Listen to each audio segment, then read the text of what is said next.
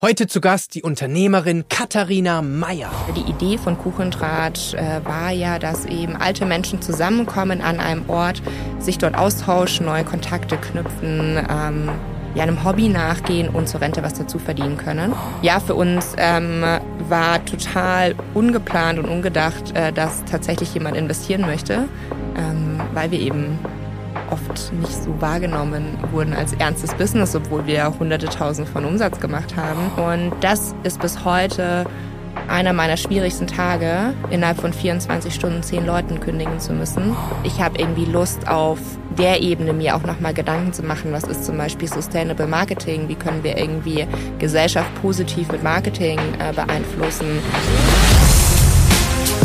Hey, Chris Sorell hier und das ist dein Podcast über das Auf und Ab des Lebens.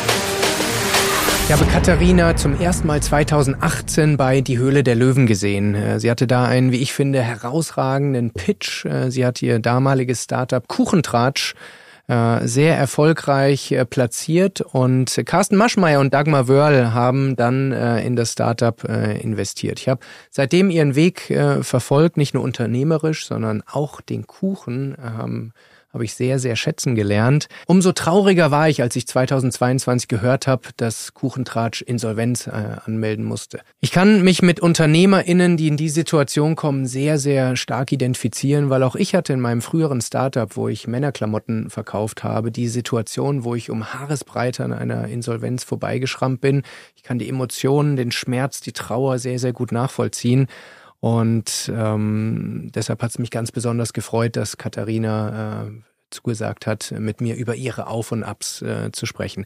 Äh, sie ist nicht nur Unternehmerin, äh, sie ist ein, im humanitären Bereich sehr, sehr engagiert. Sie wird uns später erzählen, äh, wie sie 24 ähm, Stunden nach dem Erdbeben äh, in Mexiko als äh, erste Helferin vor Ort war.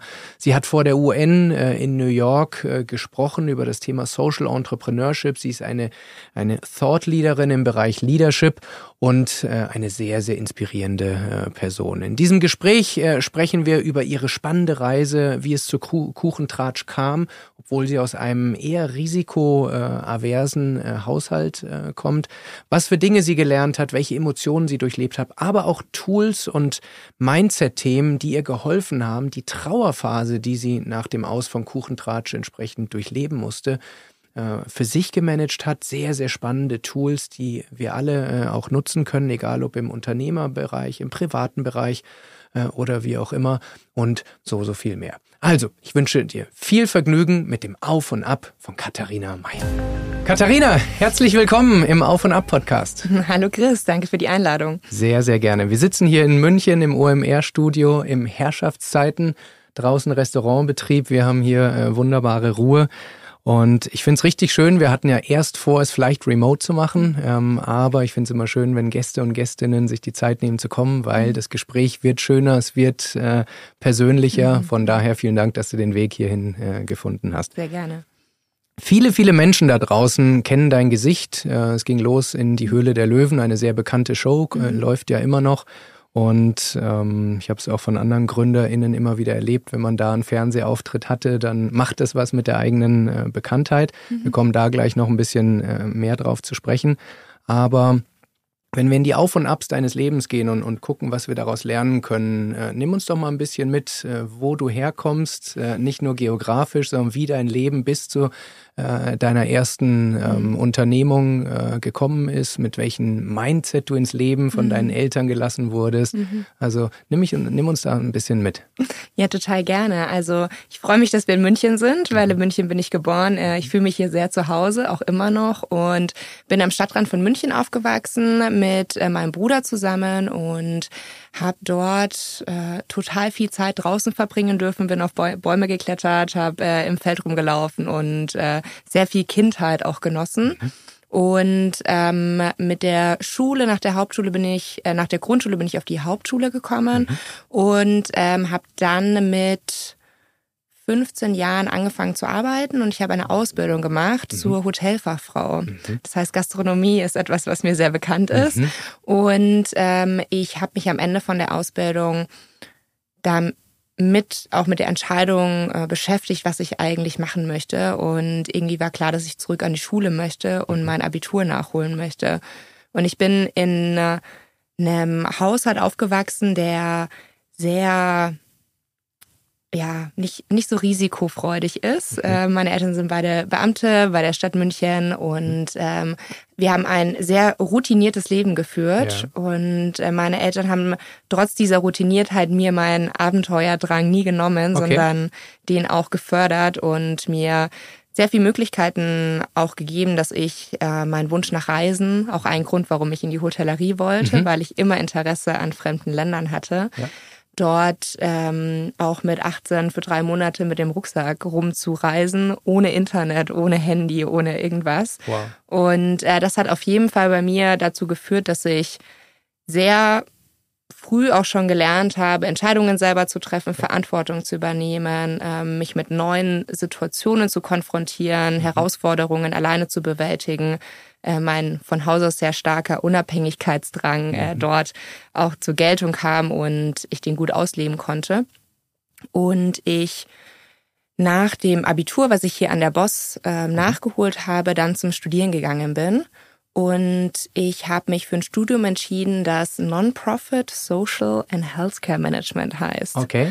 Äh, das ist ein Bachelorstudium, das am MCI in äh, Innsbruck unterrichtet wird mhm. und das an sich ein BWL-Management-Studiengang mit dem Ziel, später mal in einer NGO zu arbeiten. Okay. Oder bei der UNO oder bei einer großen Stiftung mhm. und Entwicklungszusammenarbeit zu machen. Mhm. Und das äh, Thema hat mich sehr, sehr lange in dem Studium beschäftigt. Ich habe meine Bachelorarbeit über Mikrokredite in Pakistan und Indien geschrieben. Wow. Mhm. Und zum Ende des Studiums habe ich mich mit dieser ganzen NGO-Welt halt sehr kritisch auseinandergesetzt und gemerkt, dass viel Wirkung, die stattfinden soll, kann, nicht stattfindet, nicht kritisch hinterfragt wird. Mhm. Ich mochte das Modell ähm, einmal im Jahr Spendengelder einsammeln und bitte, bitte äh, mhm. das Konzept dahinter nicht. Ja. Und ich ähm, habe immer in dem Studium auch weit weggeschaut, äh, geografisch, mhm. und hatte aber das Gefühl, dass auch vor der eigenen Haustür einfach total viele gesellschaftliche Herausforderungen sind. Ja. Und da hatte ich dann die Idee zu Kuchentratsch und natürlich auch beeinflusst von meiner Oma, bei der ich viele Wochenenden mhm. verbracht habe, als ich ein Kind war und mhm. immer Kuchen zum Frühstück bekommen habe, mhm. was meine Mama nicht so toll fand. Sie hat uns sehr ernährungsbewusst äh, erzogen und wir haben äh, Kuchen zum Frühstück bei der Oma bekommen. Auch besser Aber zum Frühstück als nach dem Abendessen, weil da ist unsere Insulinsensitivität natürlich noch viel höher. Kannst ja, ja deiner Mutter vielleicht sagen, dass der Zeitpunkt so gar nicht schlimm, so schlecht gar wäre. nicht so schlimm gewesen war. Ähm, aber da war sozusagen der Einfluss von ähm, alten Menschen äh, Kuchen und äh, die Idee von Kuchentratsch äh, war ja, dass eben alte Menschen zusammenkommen an ja. einem Ort, sich dort austauschen, neue Kontakte knüpfen, ähm, ja einem Hobby nachgehen und zur Rente was dazu verdienen können. Mhm. Und der Aufhänger war halt Kuchen, mhm. der dann die Leute versammelt hat. Und mit der Idee bin ich dann gestartet am ja. Ende meines Studiums. Nimm uns doch mal in den Moment mit. Du sagtest äh, sicherheitsbewusstes Mindset vom, mhm. Äh, vom Elternhaus, dann die Unzufriedenheit mit bestehenden Sozialorganisationen mhm. und äh, wo du dann entschieden hast, dann mache ich es halt selber. Ist mhm. ja schon ein großer Schritt, gerade noch ohne Berufserfahrung und, und all die Dinge. Also mhm. welche Gedanken sind dir im Kopf rumgeschwirrt und wie haben deine Eltern auch reagiert darauf? Mm, also ich hatte nie die Idee zu gründen. Ne? So ich bin in keinem Umfeld aufgewachsen, in, ja meinem elterlichen Umfeld, aber auch in meinem Freundesumfeld gab es sowas wie Unternehmer, Unternehmerinnen nicht. Mhm. Und äh, dadurch war das äh, nichts, was, was irgendwie in meinem Horizont äh, mhm. stattgefunden hat. Und ich war schon immer ein sehr ideengetriebener Mensch und ähm, ich war auch Vorsitzende der Studierendenvertretung bei mir an der Uni. Mhm. Und da habe ich so angefangen, die ersten Projekte zu übernehmen. Also wir waren irgendwie zuständig für einige tausende Studierenden, haben auch Budget bekommen, um Dinge umzusetzen, mussten mit äh, dem sozusagen Universitätsboard ähm, auch die Meinung der Studenten und Studentinnen vertreten mhm. und verhandeln.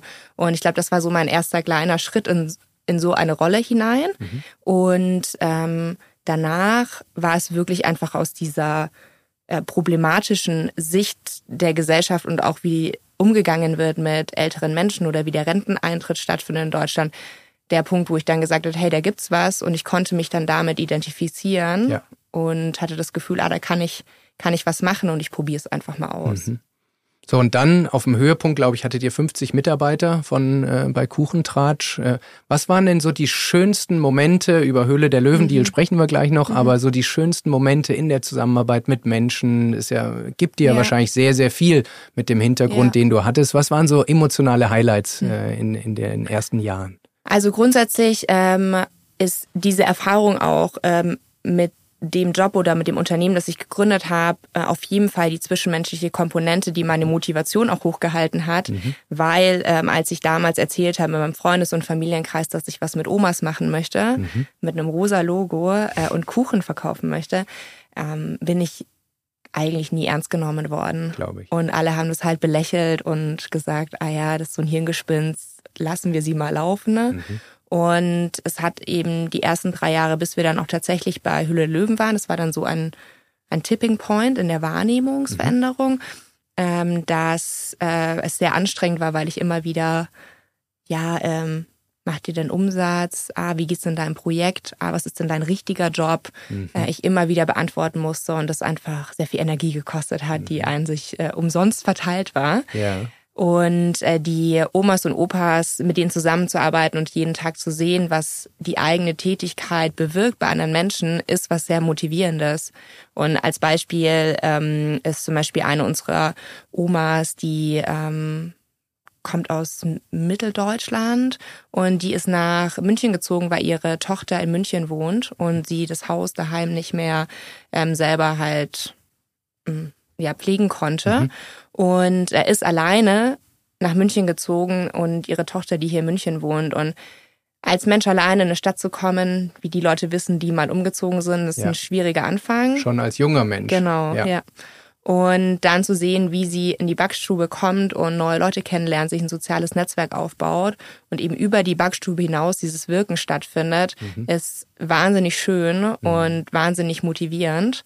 Und auf der anderen Seite aber auch zu merken, wie ähm, vor allem auch Frauen aus der Generation, die nicht gelernt haben, ihre Meinung zu sagen, aufzustehen für was, Feedback geben zu können, diese Erfahrung zu machen, dass ihre Meinung gefragt ist und dass sie ähm, Teil von etwas sind, ähm, wo nicht ihnen gesagt wird, so jetzt und nur so. Äh, und zu sehen, wie die von gebückter Haltung und irgendwie so, ich bin mir nicht sicher, zu Selbstbewusstsein Wow. äh, anfangen, Ja. ähm, das zu entwickeln. Ja. Und auch körperliche Verfassung, also vier Stunden sind bei uns Schichten gewesen. Wer steht von uns heute? Vier Stunden. Absolut. Und das zu, so ihre so Selbstwirksamkeit zu erfahren, Mhm. Äh, das ist total schön. Und dann über diese Periode der Zeit zu sehen, Ja. was das mit den Menschen macht. Richtig, richtig schön.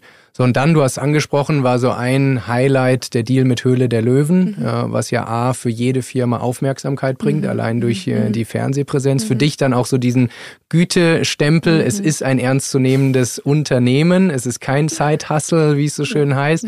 Äh, das ist ernst zu nehmen Kein und äh, genau kein Hobby. Und ähm, Carsten Maschmeyer und Dagmar äh, Wörl hatten ja investiert.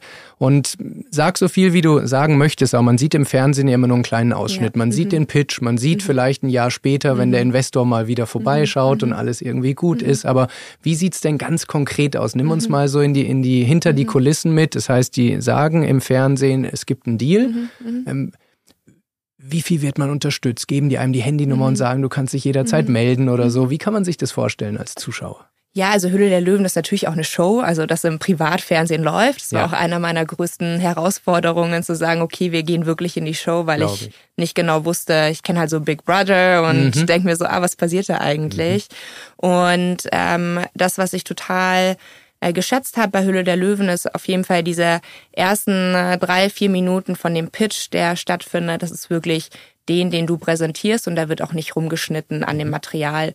Natürlich wird versucht, Einfluss zu nehmen und das ein bisschen plakativer zu, also man kann es sehen als, entweder es wird als Unterstützung angeboten ähm, oder eben äh, als äh, fernsehtechnische Aufbereitung Ja, äh, dieses verstehe. Pitches.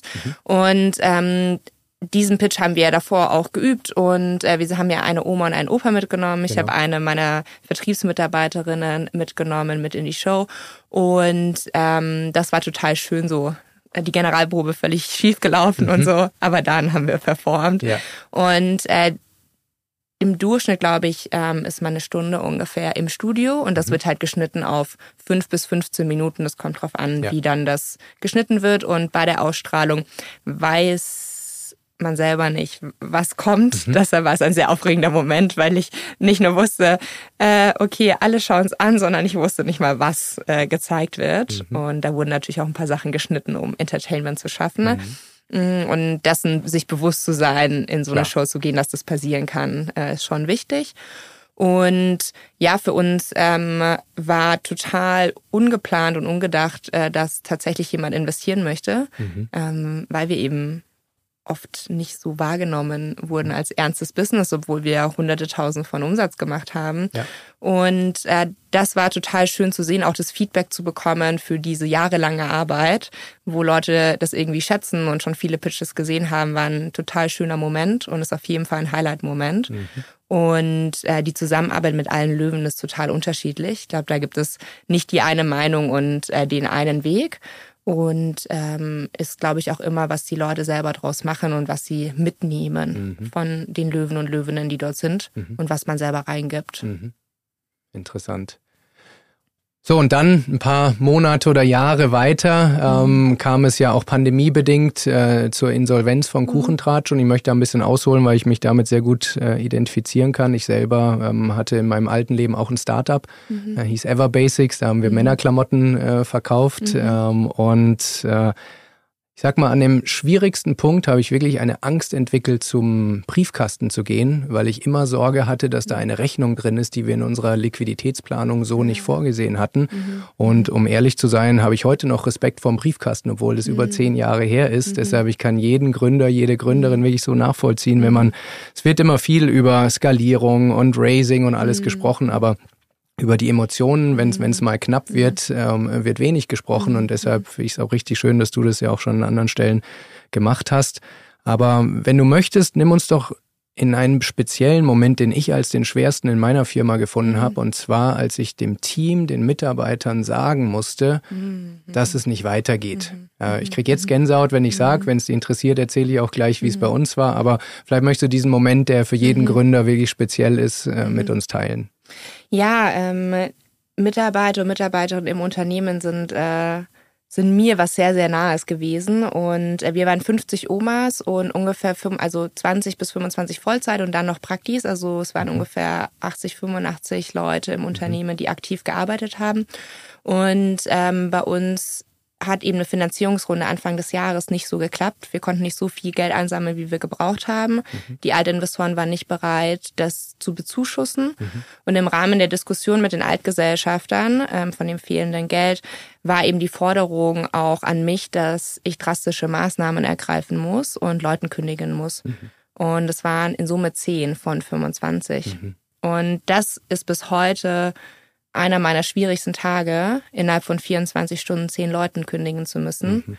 ähm, die ich mühsam total toll aufgebaut habe und total ähm, happy und zufrieden war und da total viel Potenzial, also so Menschen zu kündigen, die Potenzial haben, die ja. super ins Unternehmen passen ja. und es eigentlich sonst keinen Grund gibt, ja. äh, die gehen zu lassen ähm, war ganz schlimm. Es gab keine richtige Zeit, auch mit den Teamleads zu sprechen, das abzusprechen. Es gab keine richtige Zeit, um ein Auffangnetz zu schaffen.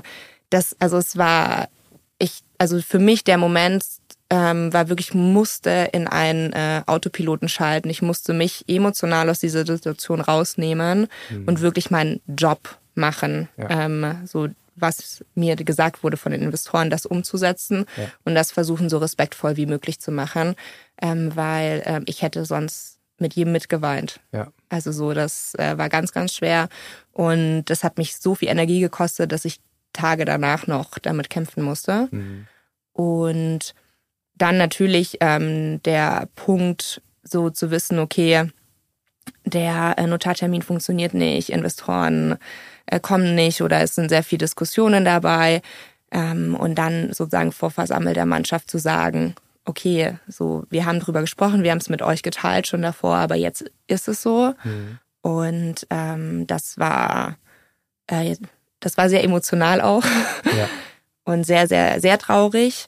Ähm, und zu dem Zeitpunkt war aber noch nicht klar, sondern es war halt so ein Moment, okay, wir suchen Käufer, geht's weiter oder nicht. Und da ging es auch gar nicht so sehr um mich, sondern es ging einfach um die Omas und Opas. Und ja. mir war total wichtig, dass wir eine Lösung finden. Und deshalb habe ich versucht, in meinem Optimismus nicht aufzugeben, dass wir eine Lösung finden. Und auch wenn die nicht mehr mit mir bedeutet, trotzdem mhm. für die Omas und Opas eine Möglichkeit zu haben. Und die Lösung gab's ja, ähm, genau. können wir genau. gleich noch äh, drauf gehen. Äh, ich wenn es dich interessiert, mhm. ergänze ich eben noch, wie, mhm. wie ich damals mhm. diesen äh, Prozess empfunden habe. Ich war in, in, meinem früheren Leben war ich Unternehmensberater mhm. bei Roland Berger und mhm. da haben wir sehr viel Restrukturierung auch gemacht. So. Und da haben wir das aus einer sehr technischen Metaebene gesagt, da müssen x Leute eingespart werden etc. Da haben wir Handbücher entwickelt, wann, zu welchen Uhrzeiten und Tageszeiten man so etwas lieber macht und, und nicht lieber mhm. macht. Es war alles abstrakt. Ich war Mitte ja. 20.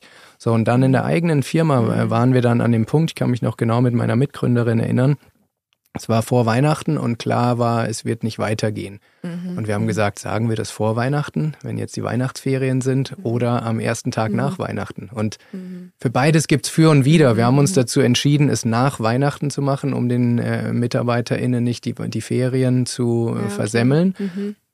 So, und am ersten Tag haben wir es ihnen noch vor Mittagessen eröffnet. Manche sind in Tränen ausgebrochen und haben gesagt, warum sagt ihr uns das äh, denn nicht vor Weihnachten? So, und Du hast gesagt, man mhm. fühlt sich elend, man mhm. fühlt sich mhm. schuldig, man denkt, man hat seinen Job nicht gut genug mhm. gemacht, um diese Arbeitsplätze zu mhm. erhalten. Aber wie du sagst, man muss durch. Das ist äh, ein Risiko, wenn man Firmen gründet und äh, man wird am Ende auch ein bisschen stärker dadurch, wenn man äh, solche Erlebnisse durchgeht. Du hast in einem Interview gesagt, dass Kuchentratsch deine Identität war, äh, dein zweiter Nachname, dass mhm. du dich Katharina von Kuchentratsch mhm. äh, ge genannt hast oder gemeldet hast und dass der Trauerprozess mhm. durchaus auch eine, eine Zeit ging. Mhm. Und ähm, Trauer ist ja etwas, was viele Menschen auch in anderen Kontexten mhm. erleben müssen, ob es im privaten mhm. Bereich ist, im, im beruflichen. Möchtest du uns mal mitnehmen, wie dein Trauerprozess mhm. stattgefunden hat, was mhm. du auch gelernt hast, was du vielleicht Menschen, die mhm. jetzt zuhören, wenn sie jetzt in, in so einer mhm. Situation sind, auch für mhm. sich mitnehmen mhm. können? Ja, äh, Kuchentratsch habe ich acht Jahre gemacht und ähm, ich mal, ich habe mein komplettes Herz da reingegeben und äh, ich habe mich sehr identifiziert mit meiner Arbeit, auch mit meiner Rolle und ähm, auch mit der medialen Aufmerksamkeit ist es natürlich auch im Außen nochmal gewachsen und die Wahrnehmung von mir war eben Katharina von Kuchentratsch, was auf der einen Seite sehr schön war, aber auch im Privaten zu Herausforderungen geführt hat, weil ich oft dann nicht so sein konnte, wie ich, also ich bin ja nicht nur Katharina von mhm. Kuchentratsch, ich habe auch andere Facetten und das war im Privaten manchmal auch eine Herausforderung, weil Leute so eine Erwartung hatten, wie sie die Marke wahrnehmen, dass ich dann auch so bin. Mhm. Und ich mhm. hatte wenig Gestaltungsspielraum mhm. in anderen Bereichen. Aber die Situation zu sagen, okay, heute auf morgen ist äh, das jetzt einmal weg und äh, die Marke wird auch weitergeführt. Es ist nicht so, dass sie stirbt, sondern es ist wie wenn dein Partner mit einer neuen Person äh, mhm. weiterlebt. Mhm. Und äh, da, diesen Trauerprozess und auch diesen Trennungsprozess äh, zu schaffen, war was, was mich jetzt fast zwölf Monate begleitet hat. Auch immer noch leicht, aber natürlich in den ersten sechs Monaten extrem.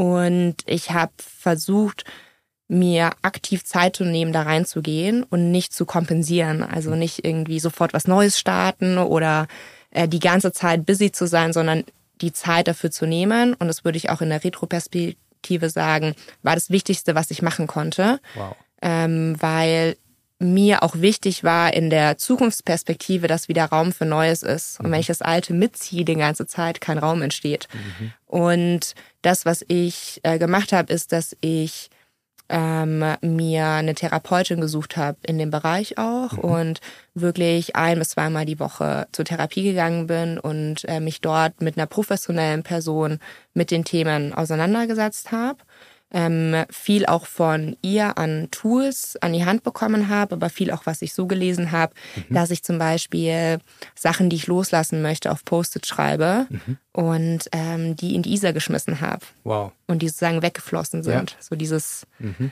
ähm, dieses auch im physischen Möglichkeiten zu finden, Sachen gehen zu lassen. Ja. Und das war total wichtig. Neben dem Fakt, dass ich natürlich komplett ausgebrannt war. Hm. Also ich habe eh schon immer auf einem sehr, sehr hohen Level gearbeitet. Äh, und dann ähm, in diesen letzten vier, fünf Monaten, wo klar war, dass äh, es von Finanzierungsrunde Platz zu, okay, Lösung versuchen zu finden, zu Insolvenzanwalt, neuen finden, übergeben. Mhm. Ich, ähm, also ich auch mit kompletten Erschöpfungsdepressionen gekämpft habe, ich erstmal schlafen musste, ich mhm. null Energie hatte äh, im Außen. Äh, meine Wohnung, wo ich zur Untermiete war, ist ausgelaufen zu dem gleichen Zeitpunkt. Wow. Das heißt, ich musste meinen Wohnort noch ändern, mhm. umziehen, mhm. neue Umgebung. Und äh, so habe ich versucht, so nach und nach Bestandteile und Säulen aufzubauen mhm. in meinem Leben. Und das irgendwie eine Begleitung zu machen, ist was, was mir total geholfen hat und sich die Zeit dafür zu nehmen. Mhm. Ähm, aber natürlich, ich habe auch kein Insolvenzgeld bekommen. Ich habe äh, privat für den Kontokorrent gebürgt und so. Es war, ich hätte mir gerne noch mehr Zeit genommen. Mhm. Ähm, das war nicht möglich, sondern ich musste auch irgendwie schauen, wo ich äh, ein bisschen Geld verdiene, um über die Runden ja, zu ja. kommen. Aber ich finde, wenn ich das kommentieren darf, trotzdem extrem stark, weil du hast vorhin die Analogie zu einer Beziehung gemacht und viele mhm. Menschen gehen ja einfach in die nächste Beziehung, um mhm. eben nicht nachdenken zu müssen, mhm. um einfach Kopf in den Sand und, mhm. und nach mhm. vorne. Und äh, du hast beschrieben, wenn man so eine Trauer in sich hat, äh, die wird einen verfolgen, sie wird einen, es gibt einen schönen Satz, der heißt Hurt People, Hurt People. So, und also verletzte Menschen verletzen Menschen. Und wenn man diese Wunden sich nicht, die nicht pflegt und, und da Balsam drauf schmiert und du hast es gesagt, die Zeit drängt immer und es gibt ja immer einen Grund, es nicht zu tun. Und dass du dir auch Unterstützung ge genommen hast, finde ich auch ganz großes Kino, wenn ich das äh, sagen darf, weil äh, auch da gibt es viele Menschen, die sagen, was soll so ein Post-it in die Isar schmeißen. Mhm. So, aber es mhm. macht was mhm. mit einem, wenn man das ernst nimmt und, ja. und das dann auch tut. Von daher, da kann ich wirklich nur äh, den Hut ziehen und danke, dass du das äh, mit uns teilst. Ich ziehe noch vor einer Szene den Hut. Du hast letztes Jahr auf LinkedIn einen, einen Post geschrieben. Äh, da hast du ähm, gesagt, dass du auf die Bits und Brezels gehen wirst ähm, mhm. und hast es sehr persönlich, wie oft mhm. in deinen Posts mhm. äh, kommentiert, dass das gar nicht so einfach ist, weil man mhm. trifft auf so mhm. Konferenzen, für die, die die äh, Konferenz nicht kennen, ist viel Gründer, Investoren etc. Und alle, ob ungefragt oder nicht, erzählen einem, wie gut die Firma läuft, wie schnell sie wächst, wie viele Mitarbeiter, genau, viel hier äh, Tarzan auf die Brust klopfen. Und du hast es gesagt, du bist eine Person der Öffentlichkeit. Jeder wusste, dass mhm. Kuchentratsch nicht so funktioniert hat, wie du es wolltest mhm. und du jetzt wieder den Schritt in die Öffentlichkeit gehst. Beziehungsweise dich wieder zeigst mhm. äh, in, im, in der Gründerszene. Mhm. Mhm. Wie war das, als du die Türen aufgemacht hast mhm. äh, in, in die Messe rein? Wie hast du dich gefühlt? Ich habe es als einen sehr starken Moment, im, zumindest im Lesen empfunden. Ich habe dich nicht ja. gesehen in dem ja, Moment, aber ja. nimm uns mal mit, wie, wie, das war. Ja, es war total schwer, ähm, weil ich habe mich erstmal komplett zurückgezogen, mhm. ähm, auch um sozusagen ähm, ja physisch äh, wieder einigermaßen fit zu sein, ähm, aber natürlich auch, weil die Konfrontation mit der Lebensrealität, in der ich mich bewegt habe, in der ganzen Startup-Bubble, wo ich super vernetzt bin, wo ich mich zu Hause fühle, mhm. ähm, wo ich äh, super viel Austausch auch habe, auf einmal ähm, halt in äh, dieser Rolle von, oh, bei der hat's nicht geklappt. Mhm. Und dann sehr, es war mit Kuchen. Also das habe ich ja eh nie gedacht, dass es klappt und so. Das mhm. sind so ähm, Momente, wo ich aus dem Weg gegangen bin. Und ähm, ich habe kurz vor der Bits and Pretzels den Felix noch getroffen und der hat mich Felix da noch... Haas, den genau, Gründer, genau, den Host. Ja, ja. Genau, von der Bits. Und der hat mich da total nett nochmal bestärkt und gesagt, so Katharina, hier ist dein Ticket, so feel free, so komm einfach. Mhm. Und wenn nicht, dann nicht. Mhm. Und ich habe mir das nochmal oft durch den Kopf gehen lassen, aber ich war auch in dem Punkt so, okay, wenn ich jetzt halt mich zurückziehe, wann so der Schritt wird immer größer, umso mehr Zeit vergeht. Ja und sich dieser Herausforderung zu stellen und auch diesen Gesprächen zu stellen und für sich auch äh, den nächsten Schritt in diesem Trauer- und Trennungsprozess zu gehen, war es in der Retroperspektive äh, extrem wichtig, dahin zu gehen und auf die Konferenz zu gehen, es war super schwer. Mhm. So, ich habe Tage davor schon nicht so gut geschlafen. Ne? Mhm. Und ich habe zum Glück eine Freundin bei mir gehabt, die bei mir übernachtet hat und wir sind zusammen hingegangen. Und es war gut, so eine Ansprechperson zu haben und auch mal, ich bin auch mal aufs Klo gegangen und habe einfach geheult, ja. so weil es einfach schwer und ja. hart war. Ja. Aber meine Erfahrung war, dass die Leute mega nett, mega offen waren und ähm, ich nicht mit diesem Stempel Loser mhm. äh, durch die Welt gelaufen bin. Weil natürlich habe ich ähm, so von meinem Selbstbewusstsein war ich so, fuck, ähm, ich kann doch nichts, ich weiß nichts, ich habe alles falsch gemacht. Ich habe jeden Tag durchgedacht bei Kuchentratsch, wo habe ich was falsch gemacht. Ja. Ähm, und es war schön so zu erleben, dass nicht so war und dadurch eine total wertvolle Erfahrung. Ja. Ich habe eine ähnliche Erfahrung gemacht. Auch mhm. ich habe für mich gefühlt diesen Loser-Stempel gehabt, als mein erstes Startup nicht funktioniert mhm. hat. Ich war ein bisschen erfolgsverwöhnt vorher, ich war guter Sportler, ich war in der Unternehmensberatung, ich war im Management, ging mhm. gefühlt immer nur eine Richtung mhm. und dann auf einmal das Startup nicht mehr. Mhm. Und äh, ich habe auch sehr viel Wertschätzung aus dem Bekanntenkreis, aus dem erweiterten mhm. Bekanntenkreis und ich glaube, ich weiß nicht, wie du siehst, aber dass dieses oh, man hat dann Stempel und Deutschland ist so, äh, so mhm. anti-Scheitern äh, und sowas. Ich habe das nicht erlebt, sondern mhm. Menschen, die mhm. wissen, was Unternehmer, Unternehmerin sein heißt, wissen, dass es nicht persönliches Unvermögen sein muss. Bei dir kam Pandemie und, und, und dazu. Es gibt so viele andere Gründe. Und ich glaube, man selber ist vielleicht viel kritischer als das Umfeld und die Menschen denken gar nicht so schlecht über einen, wie man es denkt. Würdest du das unterschreiben im Nachgang?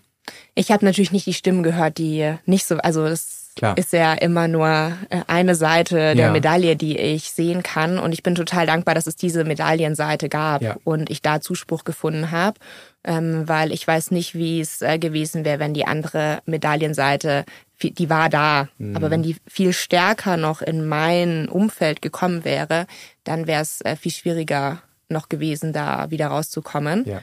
Und deshalb bin ich sehr happy so. Ja, glaube ich.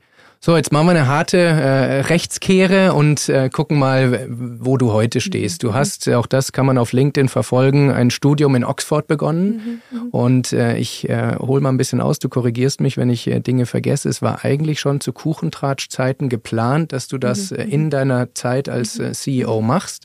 Mhm. Ähm, und jetzt machst du es trotzdem, was mhm. erstmal richtig äh, stark ist, aber eben ohne mhm. Kuchentratsch. Und zwei Fragen dazu. Während der Kuchentratschzeit, du hast äh, gesagt, du hast wahnsinnig viel gearbeitet. Mhm. Warum hast du dir den weiteren mhm. Rucksack noch auferlegt, mhm. mhm. jetzt nach Oxford zu mhm. gehen? Mhm. Ähm, und die zweite Frage, wie fühlt es sich jetzt an, in einem neuen Setting ähm, das trotzdem zu tun? Ja, ich bin sehr früh, ich glaube vor 2018 sogar zu der Entrepreneurs Organization gestoßen. Mhm. Das ist so ein, genau, so ein mhm. internationaler Verein, wo Gründer und Gründerinnen ähm, zusammenkommen, sich austauschen. Mhm. Und die haben ein ganz tolles Accelerator-Programm. Ja, war wo, ich auch drin damals. Ja, mhm. wo eben angehende Gründer, Gründerinnen mit Mindestumsatz von 250.000 ähm, in ein Umfeld kommen, wo sie nicht nur sich austauschen können mit Gleichgesinnten, sondern eben einmal im Vierteljahr ein Learning Day stattfindet. Und ich war ein kleines Streberkind bei diesen Learning Days. Ich liebe es zu lesen, ich liebe es, Tools zu lernen und die anzuwenden. Ne? Mhm. Und ich war drei Jahre eben in diesem Programm und ich habe so viele tolle Sachen gelernt, die mein Unternehmen nach vorne gebracht haben und auf eine ganz andere Qualitätsstufe gebracht haben. Und nachdem dieses Accelerator-Programm ausgelaufen ist, habe ich mir eben überlegt, okay, wo bekomme ich Wissen ran, das ich umsetzen kann? Mhm. Äh, und einen Master, den ich an sich eh mal machen wollte, Vollzeit ja. nie möglich ist, ja. habe ich dann gefunden eben in so einem Executive MBA. Mhm. Das heißt, die Leute müssen mindestens 15 Jahre Berufserfahrung mitbringen, sind alle in Führungspositionen und äh, inhaltlich ist eben der Fokus auf Management ähm, in Oxford, deshalb Oxford auf ähm, Entrepreneurship und Purpose. Das mhm. hat zu mir sehr gut gepasst. Und eben in diesem Modus eine Woche geballtes Wissen, vier bis sechs Wochen dazwischen, lernen, anwenden, zurückgehen, austauschen, Neues lernen. Mhm. Und das finde ich perfekt. Ja. Ähm, und dachte mir, das ist eine Möglichkeit, eben die Firma nochmal auf ein ganz anderes Level zu heben. Mhm. Und Deine zweite Frage, äh, wie das jetzt für mich ist, mhm. ähm, ist. Äh, ist trotzdem noch ein Praxispart dabei, jetzt ein anderer oder wie machst du es jetzt? Ähm, Gerade noch nicht, mhm. ähm, aber ich ähm, weiß schon, in welche Richtung es so ein bisschen gehen wird. Äh, okay. Äh, dazu kann ich äh, Richtung Herbst oder Winter dann auf jeden Fall nochmal mehr erzählen. Mhm. Aber gerade, ähm, also es ging im Januar los, das Studium. Mhm. Und gerade ist es so schön, sich einfach auf Inhalte konzentrieren zu mhm. können. Und ich habe sehr, sehr viel Vorbereitung. Also ich muss so schon so 20 irgendwie Harvard Business Review Artikel lesen, Case Studies vorlesen, äh, vorarbeiten, dann äh, Videos anschauen. Also es kostet mich sehr viel Zeit, mich vorzubereiten, mhm. dann die Assignments zu schreiben. Und es ist gerade total schön, nicht so viel andere Einflüsse zu haben. Fokus. Und ich merke einfach, wie mein Horizont aufgeht. Mhm. Und das ist das, was mich am meisten auch gerade beeinflusst in diesen lebensentscheidenden Fragen, die gerade bei mhm. mir im mhm. Raum stehen, weil ich aus meiner geliebten Startup-Bubble ein bisschen rauskomme und andere Planeten sehe ja. und das Universum doch viel größer ist, wie ich vielleicht für viele Jahre gedacht habe. Mhm. Und ich mich total freue, diese anderen Planeten auch anzuschauen. Mhm. Cool. Was man dazu ja sagen muss, wenn ich es richtig äh, gelesen habe, ist, hast du zwei Jahre lang eine Absage bekommen für das, das mhm. Oxford-Studium mhm. und bist mhm. trotzdem dran geblieben äh, mhm. und hast es dann irgendwann die Zusage bekommen. Mhm. Ähm, du hast an einer anderen Stelle äh, gesagt, dass du sehr viel mit Affirmationen arbeitest, um deine Träume am Leben mhm. zu halten. Auch das ist ja so ein Tool, ich finde es extrem stark, aber auch manche, die sich nicht so damit auskennen, belächeln das manchmal äh, so ein bisschen. Äh, teil doch mal mit uns, wie du dieses Tool Affirmation, mhm. was das für dich mhm. ist mhm. und ob du es vielleicht sogar genutzt mhm. hast, um mhm. Oxford tatsächlich Realität werden zu lassen. Ja, ich bin großer Fan von Affirmationen. Äh, grundsätzlich bin ich auch großer Fan von Zielen. Äh, ich glaube, Menschen, die sagen, Ziele sind scheiße, haben Angst vor der Zukunft oder sich festzulegen und sich äh, Sachen vorzustellen, weil sie mit der Enttäuschung, wenn es nicht klappt, nicht klarkommen.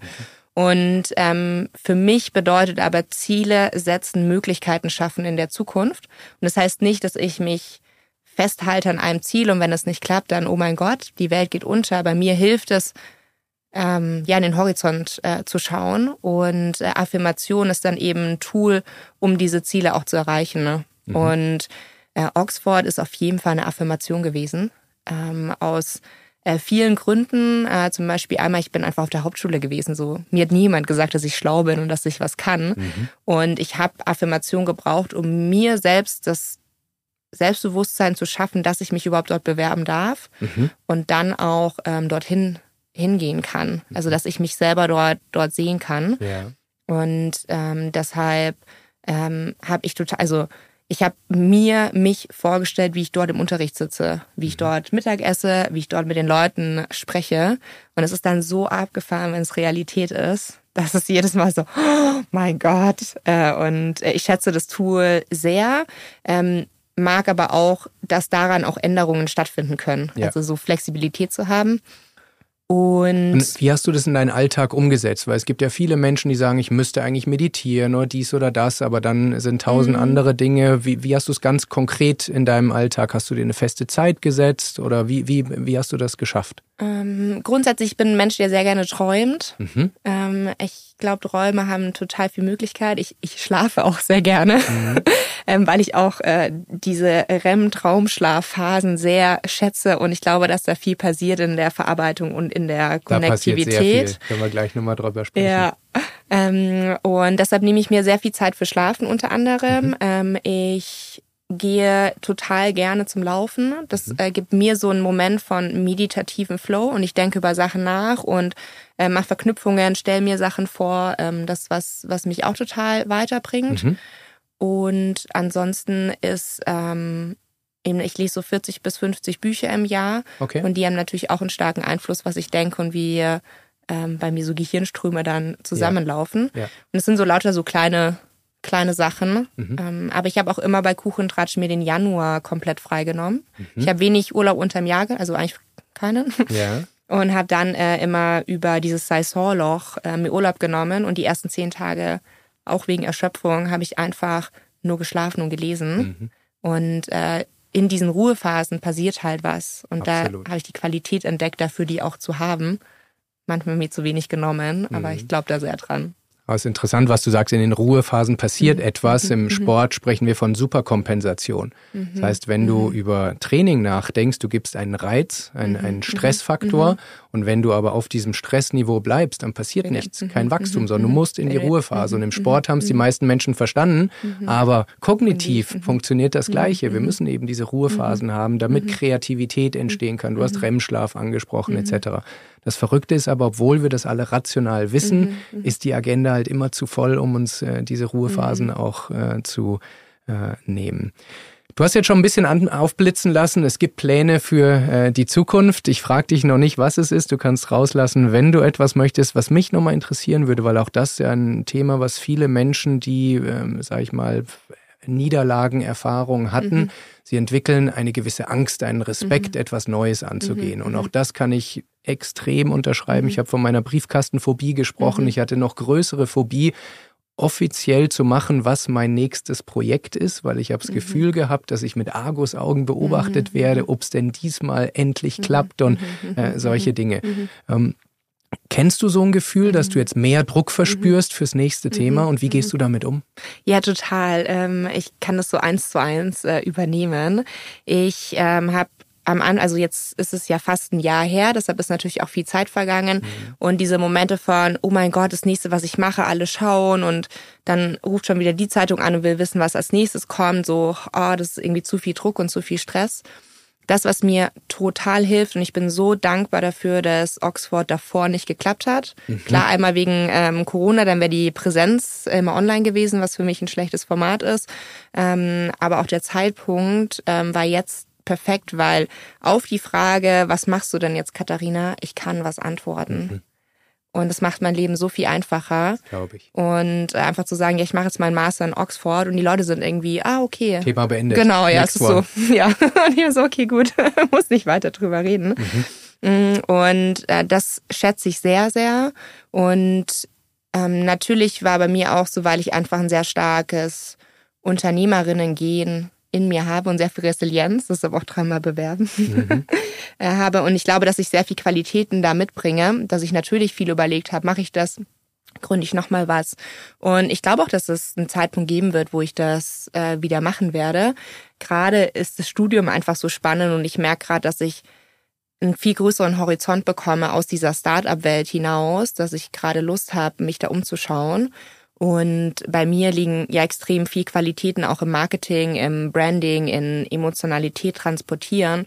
Und ich habe irgendwie Lust auf der Ebene mir auch nochmal Gedanken zu machen, was ist zum Beispiel Sustainable Marketing, wie können wir irgendwie Gesellschaft positiv mit Marketing äh, beeinflussen, ähm, was macht Branding, ähm, was machen Emotionen, so da auch äh, mir Zeit zu nehmen und währenddessen in der Uni die ganzen Möglichkeiten zu nutzen, ne, mir neue Themen anzueignen, wo ich sag, ah, geil, Metaverse, ja, äh, habe ich noch nicht so viel gemacht mit, aber jetzt hat, ah, AI und also so Sachen, die in meiner Kuchenwelt, Ja. jetzt sozusagen Ja. böse klein gesprochen, Mhm, ne, äh, nicht so präsent waren, dass ich dafür Raum und Zeit habe. Mhm.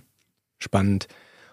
Gibt es so das eine Thema, wo du sagst, wenn ich nochmal ein weiteres Projekt angehe, dann mache ich das ganz anders? Also das größte Learning, man lernt natürlich wahnsinnig viel auf so einer langen Reise, aber gibt es so das, was raussticht, wo du sagst, das werde ich definitiv anders handhaben in meinem nächsten Projekt? Also ich habe super viel gelernt. Ich habe viele Fehler gemacht. Ich habe immer drauf geschaut, dass ich ein Learning mitnehme und dass ich mich da weiterentwickle, weil ich glaube, äh, Progress findet nur durch äh, Fehler statt und nicht, wenn immer alles äh, glatt läuft. Leider ja. Ja, leider ja. ähm, und auf, also was ich krass gelernt habe in den letzten acht Jahren, ist einfach, wie wichtig Mindset-Arbeit ist Mhm. äh, und das noch aktiver ähm, anzuwenden und von Anfang an damit zu arbeiten. Ähm, ich würde auf jeden Fall nochmal schauen, okay, wie, wie stelle ich die Finanzierung von dem Unternehmen auf? Mhm. Äh, ich habe äh, schon vor ein paar Jahren ein ganz tolles Buch gelesen, das heißt The Founders Dilemmas. Okay. Und da wird sehr datengetrieben, bestimmte Entscheidungsmomente in einer Startup-Phase ähm, dargestellt. Und einige davon habe ich komplett richtig gemacht und ein paar davon denke ich mir so, shit, nee, da hätte ich nochmal anders schauen müssen. Auch was ist meine Grundmotivation? Ähm, passt diese Grundmotivation zu Investoren?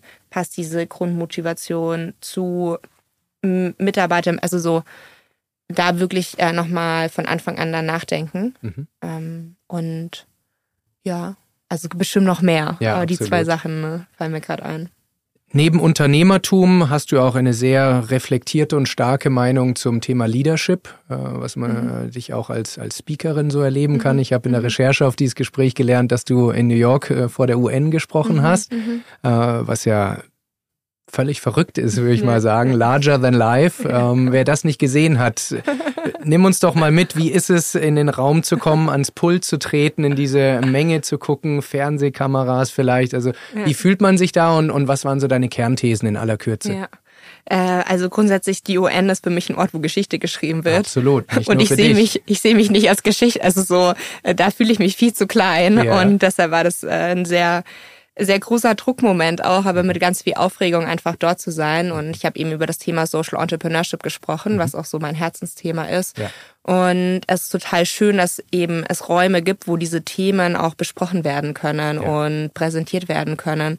Und ich sehe mich da gar nicht so als mich selber, sondern als Vehikel, um äh, Sachen dann eben ja erzählen und irgendwie beitragen zu können. Mhm. Und das äh, ist ein ist ein ganz besonderer Ort. Also so ein Gänsehautort. Mhm. Und äh, ja, ich will auf jeden Fall mal wieder dahin. Okay. Ähm, aber es war ganz, ganz aufregend. Cool. Du hast gerade Social äh, Engagement gesagt. Man kann auch über dich lesen, dass du zu deiner Unternehmerinnen-Tätigkeit äh, sehr humanitär aktiv bist. Mhm. Beim Erdbeben in Mexiko äh, habe ich gelesen, dass du keine 24 Stunden, nachdem es äh, passiert ist, vor Ort warst und ein mhm. Ärzteteam mhm. geleitet mhm. hast. Mhm. Wie machst du das? Also jetzt mal ganz mhm. äh, doof gefragt, weil alle Gründer denken immer, sie sind unverzichtbar, sie mhm. müssen immer im, im, in der Firma sein und jetzt ist da jemand, der sagt, es gibt noch was Wichtigeres als meine mhm. Firma, ich ziehe mich raus mhm. und, und pack an. Mhm. Woher kommt dieses, äh, dieses Engagement und wie, wie schaffst du das tatsächlich? Also ähm, zwei Blickwinkel. Ähm, der eine Blickwinkel ist, um auf IO zurückzukommen. Mhm. Ich habe einfach gelernt, wie wichtig es ist, auch dem Team die Möglichkeit zu geben, ähm, selbstwirksam zu verstehen, dass mhm. sie selber Entscheidungen treffen können, auch wenn ich nicht da bin. Ja. Und ähm, auch wenn ich ähm, den Januar freigenommen habe, wirklich dazu sagen, ich bin nicht erreichbar. Mhm. So, wenn Feuer ausbricht in der Backstube, dann könnt ihr mich anrufen, mhm. ansonsten nicht. Mhm.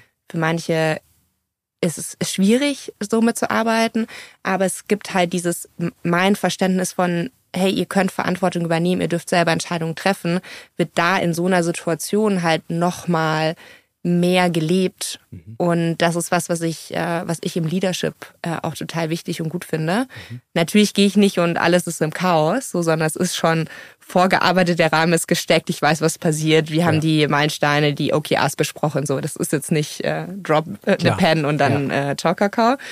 Ähm, und auf der anderen Seite, ich ähm, so wir leben einfach in einer Gesellschaft ähm, mit vielen Menschen und mit äh, vielen, vielen ähm, Herausforderungen. Und ich habe für mich einfach sehr früh verstanden, was für ein großes Privileg ich habe, mhm.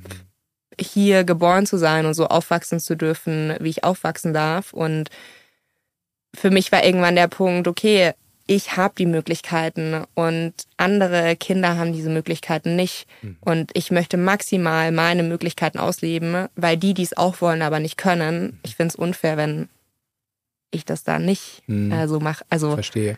wenn ich und, mich dann ausruhe auf dem Sofa. Ja. Und Woher hast du, sag ich mal, das Netzwerk oder viele Menschen sehen in den Nachrichten, ist eine Katastrophe, mhm. aber du weißt sofort, wo du hin musst, äh, was passiert, also in welcher Organisation bist du, woher hast du äh, dieses Wissen, ähm, wo man anpacken kann? Ja, ich habe sozusagen mich ja im Studium viel mit Entwicklungszusammenarbeit äh, auseinandergesetzt und mhm. am Ende des Studiums ähm, gab es eben so eine Möglichkeit, ähm, von der ich gehörte, dass ich mich ausbilden lassen kann zur Krisenmanagerin. Okay. Und ähm, das macht eben eine Organisation in Bayern. Mhm. Und ähm, die hat als Fokus innerhalb von 24 Stunden nach Katastrophen ähm, Hilfe zu leisten, einmal hauptsächlich medizinisch mhm. und auch ein bisschen so im Lebensmittelbereich. Äh, und äh, die arbeiten sehr stark sozusagen als First Mover, bevor die großen Organisationen kommen, die manchmal zwei, drei Tage brauchen, ja. um die Maschinerie in Gang zu setzen. Ja. Und äh, meine Aufgabe ist dort dann eben, dass ich ein Ärzteteam ähm, leite und die ganze Orga übernehme, das mhm. Projektmanagement mache und verantwortlich bin für äh, die ganzen Tage dort und äh, wir dann eben jeden Tag Einsätze haben mit dem medizinischen Team, die dann Versorgung äh, geben. Mhm. Und dass das stattfindet, dafür bin ich dann eben verantwortlich. Mhm. Und da war ich in Mexiko, ich mache in Malawi nach der Flutkatastrophe. Und das ist so fertig gepackter Rucksack daheim, immer. Okay. Und äh, dann kommt ein SMS, ist so, hey, wir suchen, mhm. hast du Zeit? Dann kann man die Hand heben und sagen, genau. go. Und ich habe das sehr früh mit meinem Team besprochen, dass ich das gerne machen möchte mhm. und habe eben immer, ich habe nicht alle Einsätze machen können, ähm, die mir angeboten wurden, aber ich habe immer davor, okay, Team, jetzt Call, geht's oder geht's nicht, dass ich für fünf bis zehn Tage, je nachdem, nicht da bin. Was braucht's? Ja, nein, klappt's. Mhm. Meinen Eltern gecheckt, mhm. so ähm, einmal die Rahmenbedingungen gecheckt und manchmal muss ich halt Nein sagen, weil es äh, von der Firma her nicht ging. Ja. Und wenn es ging, dann ähm, habe ich es gemacht und war sehr dankbar dafür, dass ich da eben noch einen Beitrag leisten konnte und auch einfach sehr viel gesehen und erlebt habe. Wie fühlt es sich an, zurückzukommen in die übersättigte Gesellschaft, wo es Probleme gibt, die äh, da natürlich nicht existent sind? Ganz schwer. Das Zurückkommen ist sehr, sehr schwer. Mhm. Ähm, ja, auch so, wir haben im Team immer zusammen Mittag gegessen. Ne? Mhm. Und wenn dann jemand sein Essen nicht aufgegessen hat oder so, oh, es war ganz schwer für mich. Ja. Ähm, also das äh, braucht ein paar Tage, um äh, wieder zu justieren und hier wieder klarzukommen und auch zu sagen, es ist okay, so wie es hier ist. Mhm. Ja, und ich versuche halt meinen Beitrag äh, zu leisten durch verschiedene Sachen. Ja.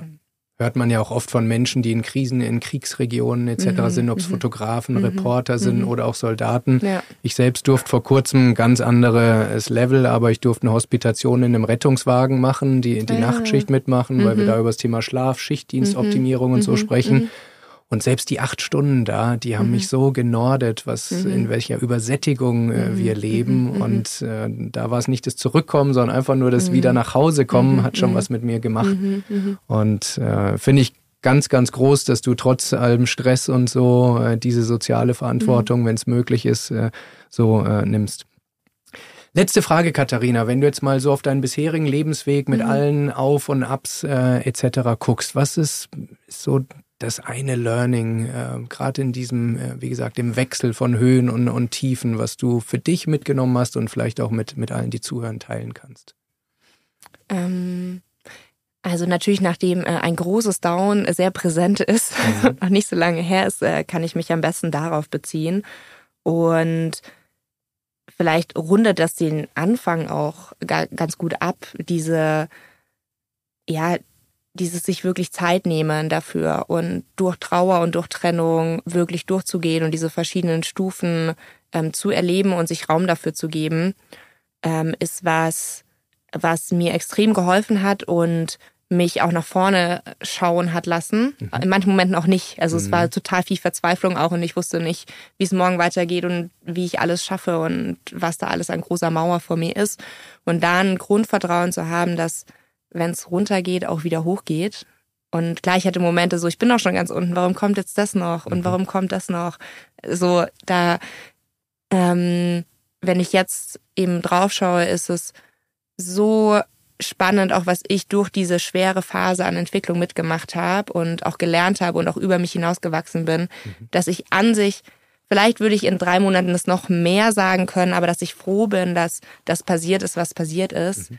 weil ich jetzt halt auch die Freude und die Möglichkeit sehe an diesen komplett neuen ähm, Lebensrealitäten, die ich jetzt halt habe. Und manchmal, wenn alles so einge, eingelaufen ist, der Blick fehlt nach links und rechts und das ist ja, das war ein richtig hartes Rausreißen. Ja. Und das aber dazu führt, wieder mehr zu schauen mhm. äh, und das eigentlich was total bereicherndes ist. Ja. Und ich darf viele Menschen sprechen, die Erfolg haben, die aber auch äh, Misserfolgsphasen haben. Und diese Fähigkeit, aus den Misserfolgen eben nicht liegen zu bleiben, nicht zu mhm. resignieren, mhm. sondern probieren, sich daraus zu ziehen und auch durchaus gegen Widerstände, wie du sagst, mhm. du hast dir Hilfe geholt, du hast dir die mhm. Zeit genommen, nicht den einfacheren Weg, einfach irgendwo mhm. ins Angestelltenverhältnis und irgendwas machen und 15 Jahre später sehr frustriert zu sein, dass man seinem Herz nicht weiter ge gefolgt ist. Von daher glaube ich, dass du da auf einem richtig guten Weg bist, für den ich dir äh, alles, alles Liebe äh, und äh, Gute wünsche. Möchtest du noch irgendwas rauslassen, äh, wo es äh, in die nächste, also was dein nächster Schritt sein wird, oder werden wir davon äh, Alle sind so neugierig. ähm, ich, äh, ich glaube, das äh, ist ein super Zeitpunkt im Herbst mit mir äh, nochmal zu sprechen. Das okay. ist alles noch so im, ja? im Gestalten, aber ich bin total äh, vorfreudig und freue mich und ähm, ich glaube, es wird ein ganz äh, spannender Schritt, auch ein ganz anderer Schritt. Und ich glaube, ich sehe da ganz viele Möglichkeiten auch zu wirken. Das ist mir auch wichtig und ja. auch zu gestalten und Sachen neu zu denken. Und das ist das, was mich auch antreibt. Ähm, und ich glaube, dass da ja ganz spannende Momente warten. Ne? Und ich freue mich dann da auch wirklich inhaltlich tiefer einzugehen, mhm. äh, weil ich glaube, dass da ja. Ich werde es verfolgen und vielleicht kommst du ja wieder vorbei und dann sprechen ja. wir über diesen neuen Schritt. Vielen ja, Dank, super. Katharina. Ja, dank dir. Was für eine inspirierende Person, oder? Ich finde es immer wieder erstaunlich, dass es Menschen gibt, die in so vielen verschiedenen Bereichen einfach äh, wahnsinnig spannende Dinge äh, tun, aber auch insgesamt der Allgemeinheit äh, sehr, sehr helfen. Und Katharina Mayer ist da ein ein sehr großes Beispiel äh, für mich. Ich habe an einigen Stellen Gänsehaut gehabt im Interview und äh, vielleicht äh, hast du die ja auch bekommen. Wenn dir diese Episode gefallen hat, dann würden wir uns richtig freuen, wenn du uns auf Spotify und Apple eine bis zu 5 Sterne Bewertung gibst und unseren Podcast auf und ab abonnierst dann verpasst du kein Interview mehr mit anderen spannenden Menschen aus Politik, Wirtschaft, Spitzensport, Kultur, äh, Medizin, Wissenschaft, die über ihre Auf und Abs im Leben berichten und uns Tools, Erkenntnisse und Learnings mit an die Hand geben, die uns in unserem äh, Alltag helfen werden. Wenn du für uns Fragen, Kommentare, Ideen hast, welche anderen Gäste wir in unsere Show einladen dürfen, dann würde ich mich freuen, wenn du das auf YouTube machst. Du siehst da auch alle Podcasts, die wir aufnahmen, inklusive Video. Dann hast du Gesichter zu unseren Gästen, kriegst ein paar äh, Behind-the-Scenes-Eindrücke. Ähm, und äh, dann freue ich mich, wenn wir uns nächsten Donnerstag wieder hören. Bis dahin, genieß dein Auf und Ab des Lebens.